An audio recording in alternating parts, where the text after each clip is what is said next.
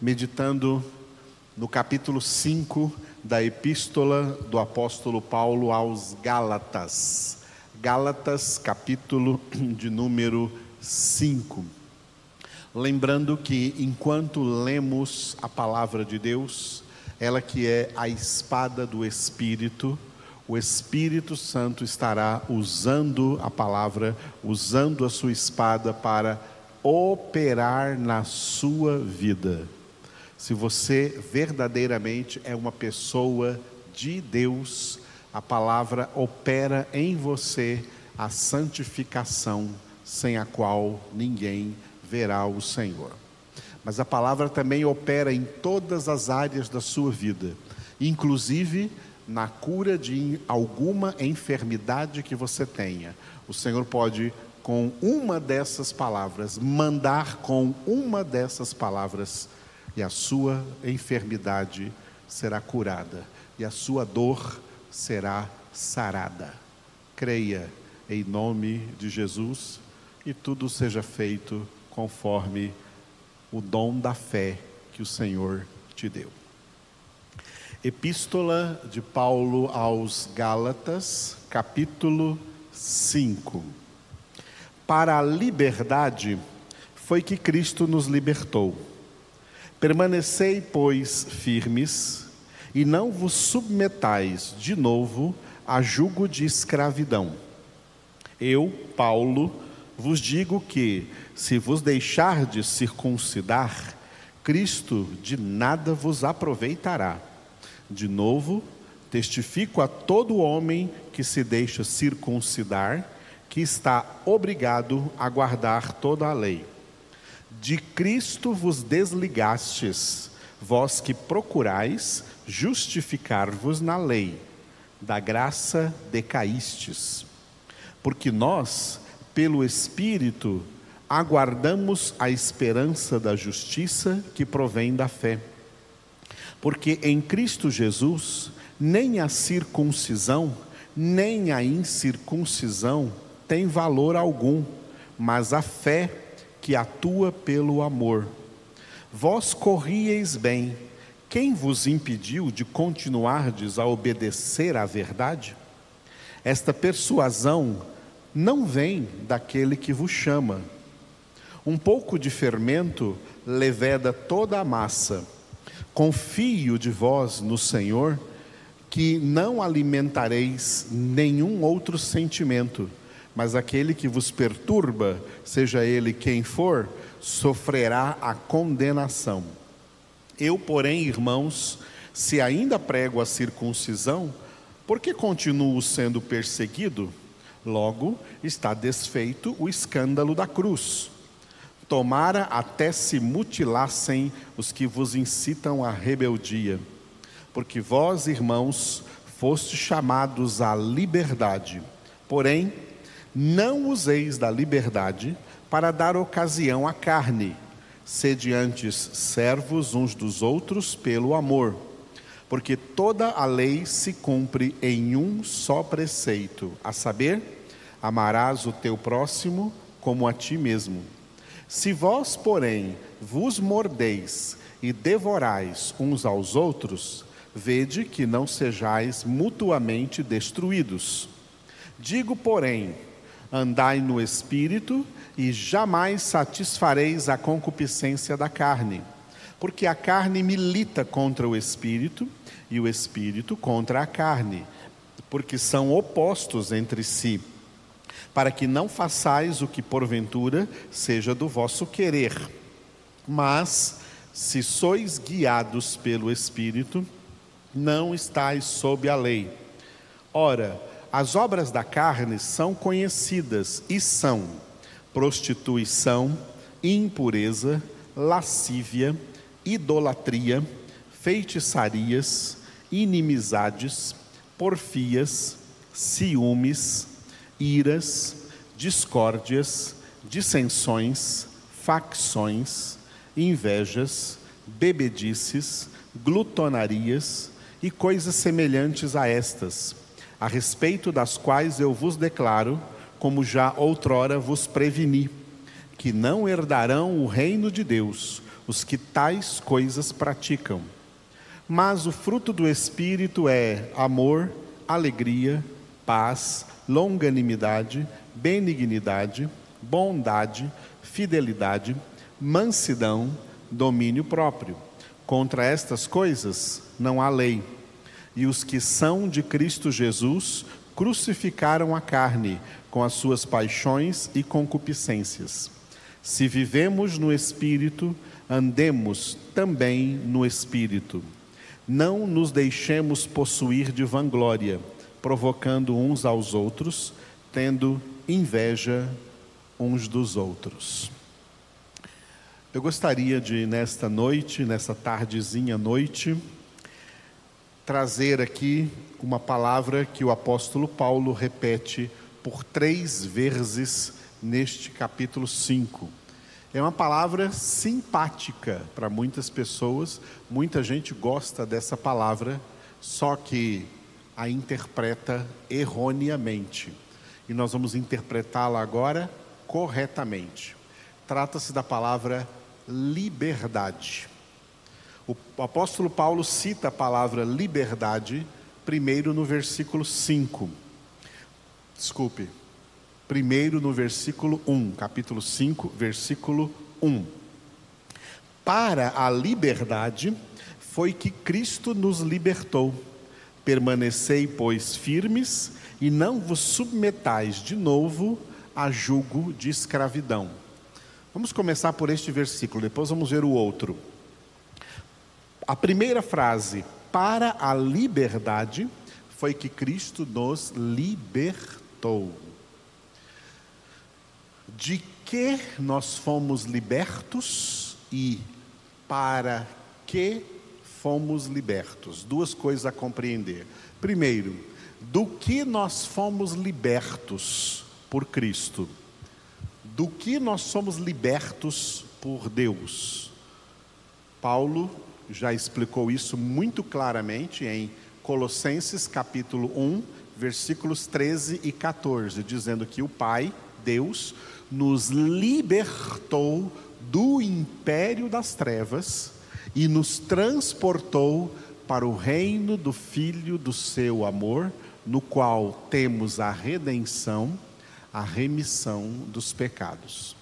Ou seja, essa libertação é a libertação do estado de condenação no qual nós viemos a este mundo para o estado de salvação em Cristo Jesus. Essa é a verdadeira libertação da condenação para a salvação, do império das trevas para o reino do Filho. No reino do Filho, nós agora estamos em Cristo. No império das trevas, no estado de condenação, nós estávamos sem Cristo. Mas agora libertos do império das trevas, libertos do estado de condenação, mediante a obra da salvação, nós estamos em Cristo, no estado de salvação. E Paulo diz em Romanos, capítulo 8, versículo 1, que de agora em diante, pois, nenhuma condenação há para os que estão em Cristo Jesus. Muito bem, então, de que fomos libertos? Nós convertidos, não o mundo. O mundo jaz no maligno. A humanidade não convertida não é livre, embora pensem que sejam livres. São escravos de Satanás, do pecado, da carne, do mundo e da eterna condenação.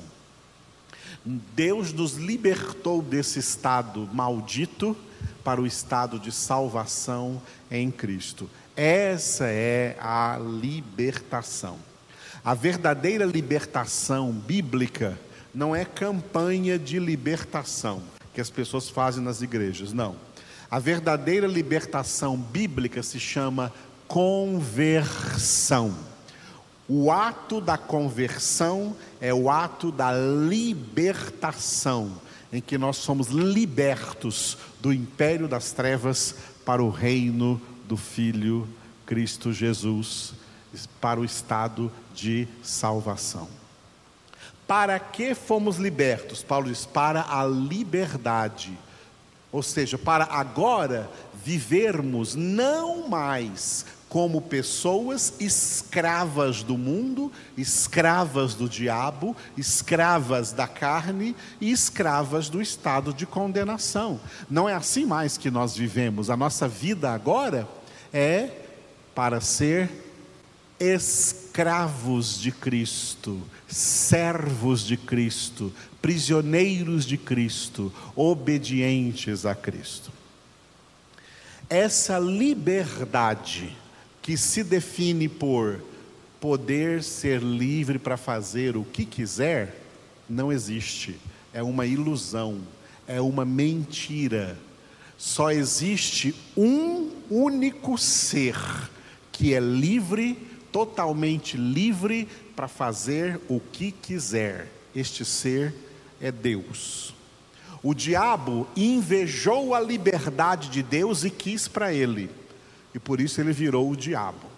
E ele contaminou os homens com o pecado, e os homens têm esse mesmo sonho desde criança, ele já vem dentro deles por causa do pecado o sonho ilusório de poder ser livre para fazer o que quiser, poder ser livre para escolher o que quiser, e até mesmo se diz isso muito hoje aí na mídia e nas redes sociais poder ser livre para ser quem você quiser. Isso não existe, isso é uma mentira do pai da mentira. Uma das piores mentiras de Satanás sobre a humanidade ímpia, a humanidade pecadora, é a mentira da falsa liberdade, de que cada um é livre para ser o que quiser e fazer o que quiser. Isso não existe. Quem pensa assim é escravo do diabo, está no império das trevas, está no estado de condenação e está sendo levado para a sua eterna desgraça, eterna condenação. A única forma de ser livre da condenação é em Cristo Jesus, porque ele disse: Eu sou o caminho e a verdade e a vida. Ninguém, sem exceções, ninguém vem ao Pai senão por mim. Só em Jesus a liberdade. Porque Jesus disse: "E conhecereis a verdade, e a verdade vos libertará". A verdade vos libertará, tá? É uma frase que não pode ficar sendo usada por políticos em circunstâncias políticas. Isso, isso, é profanação da Bíblia. Essa libertação que a verdade opera é a libertação do estado de pecado e de condenação, para sermos livres da condenação, mas uma vez livres da condenação, nós agora somos chamados a liberdade em Cristo. Liberdade para obedecer a Cristo, livres da condenação para ser servos de Cristo, para ser obedientes a Cristo. Por isso, o outro versículo que Paulo cita a palavra liberdade é o versículo 13, onde ele disse: Porque vós, irmãos, foste chamados à liberdade, porém não useis da liberdade para dar ocasião à carne, sede antes servos uns dos outros pelo amor. Liberdade para ser servos. Fomos chamados à liberdade. Que liberdade? Liberdade, livres do pecado, livres do império das trevas, livres de Satanás, livres da condenação, mas servos de Deus servos de Cristo e servos uns dos outros. Não venha querer, como muitos fazem, no que se chama por aí de teologia liberal ou de liberalismo, dizer que porque você está livre em Cristo, você pode sair por aí fazendo o que você quiser fazendo da sua vida o que você quiser, fazendo do seu corpo o que você quiser. Não venha com essa heresia. Isso não é verdade. Justamente porque você foi liberto do império das trevas, é que você reconhece agora que você não é mais dono de si mesmo, não é mais dona de si mesma. O seu dono agora é Jesus. A palavra dono procede do latim dominus, que é senhor. O seu senhor é Jesus. E ser sem e ter Jesus como Senhor significa ser servo dele. Você não faz da sua vida mais o que você quer. Você não é livre para escolher o que você quiser nessa vida. Você agora é servo de Cristo para fazer a vontade de Deus. E foi por essa razão que Jesus declarou em Mateus capítulo 7: Nem todo que me diz Senhor, Senhor entrará no reino dos céus, mas o que faz a vontade do meu Pai que está nos céus. E qual é a vontade do Pai? 1 Tessalonicenses 4:3. Esta é a vontade de Deus, a vossa santificação. Tem muita gente por aí com o nome de evangélico, com o nome de crente, com o nome de protestante, e são esses que vivem por aí dizendo: Senhor, Senhor mas na vida prática, no dia a dia, no seu casamento, na sua casa, na sua família, no seu trabalho, na sua universidade ou escola, ou aonde quer que esteja, não se santifica, não santifica seus pensamentos, não santifica suas palavras, seu, o que fala, não só pela boca, mas também aí nessas redes sociais cheia de fofoca e de malícia e de maldade e de política suja, não santificam suas ações, seu comportamento, sua conduta, não verão o reino dos céus. Nem todo que me diz Senhor, Senhor entrará no reino dos céus, mas o que faz a vontade do meu Pai, aquele que se submete às ordens de Deus na Bíblia e todas as ordens de Deus na Bíblia se resumem a uma única ordem: sede santos. Nós fomos salvos para ser santos. Nós éramos escravos do pecado, impedidos de ser santos, mas fomos libertos do estado do pecado, fomos libertos do estado de condenação para ser livres livres para buscar a nossa santificação, sem a qual ninguém verá o Senhor. Essa é a liberdade cristã, essa é a liberdade bíblica, essa é a liberdade evangélica, essa é a teologia da verdadeira liberdade. O que é a verdadeira liberdade? livres do estado de condenação para ser servos de Deus, servos de Cristo no estado de eterna salvação. Essa é a verdadeira liberdade. Não existe liberdade para fazer o que quiser. Quem é filho de Deus já renunciou às suas próprias vontades para se submeter, para se sujeitar completamente à vontade de Deus. Nós fomos chamados à obediência, a obedecer a Deus e não ficar por aí obedecendo a carne, fazendo o que der na telha, realizando aquilo que acha que são seus sonhos, seus projetos de vida. Nós não temos projetos de vida, nós só temos vida.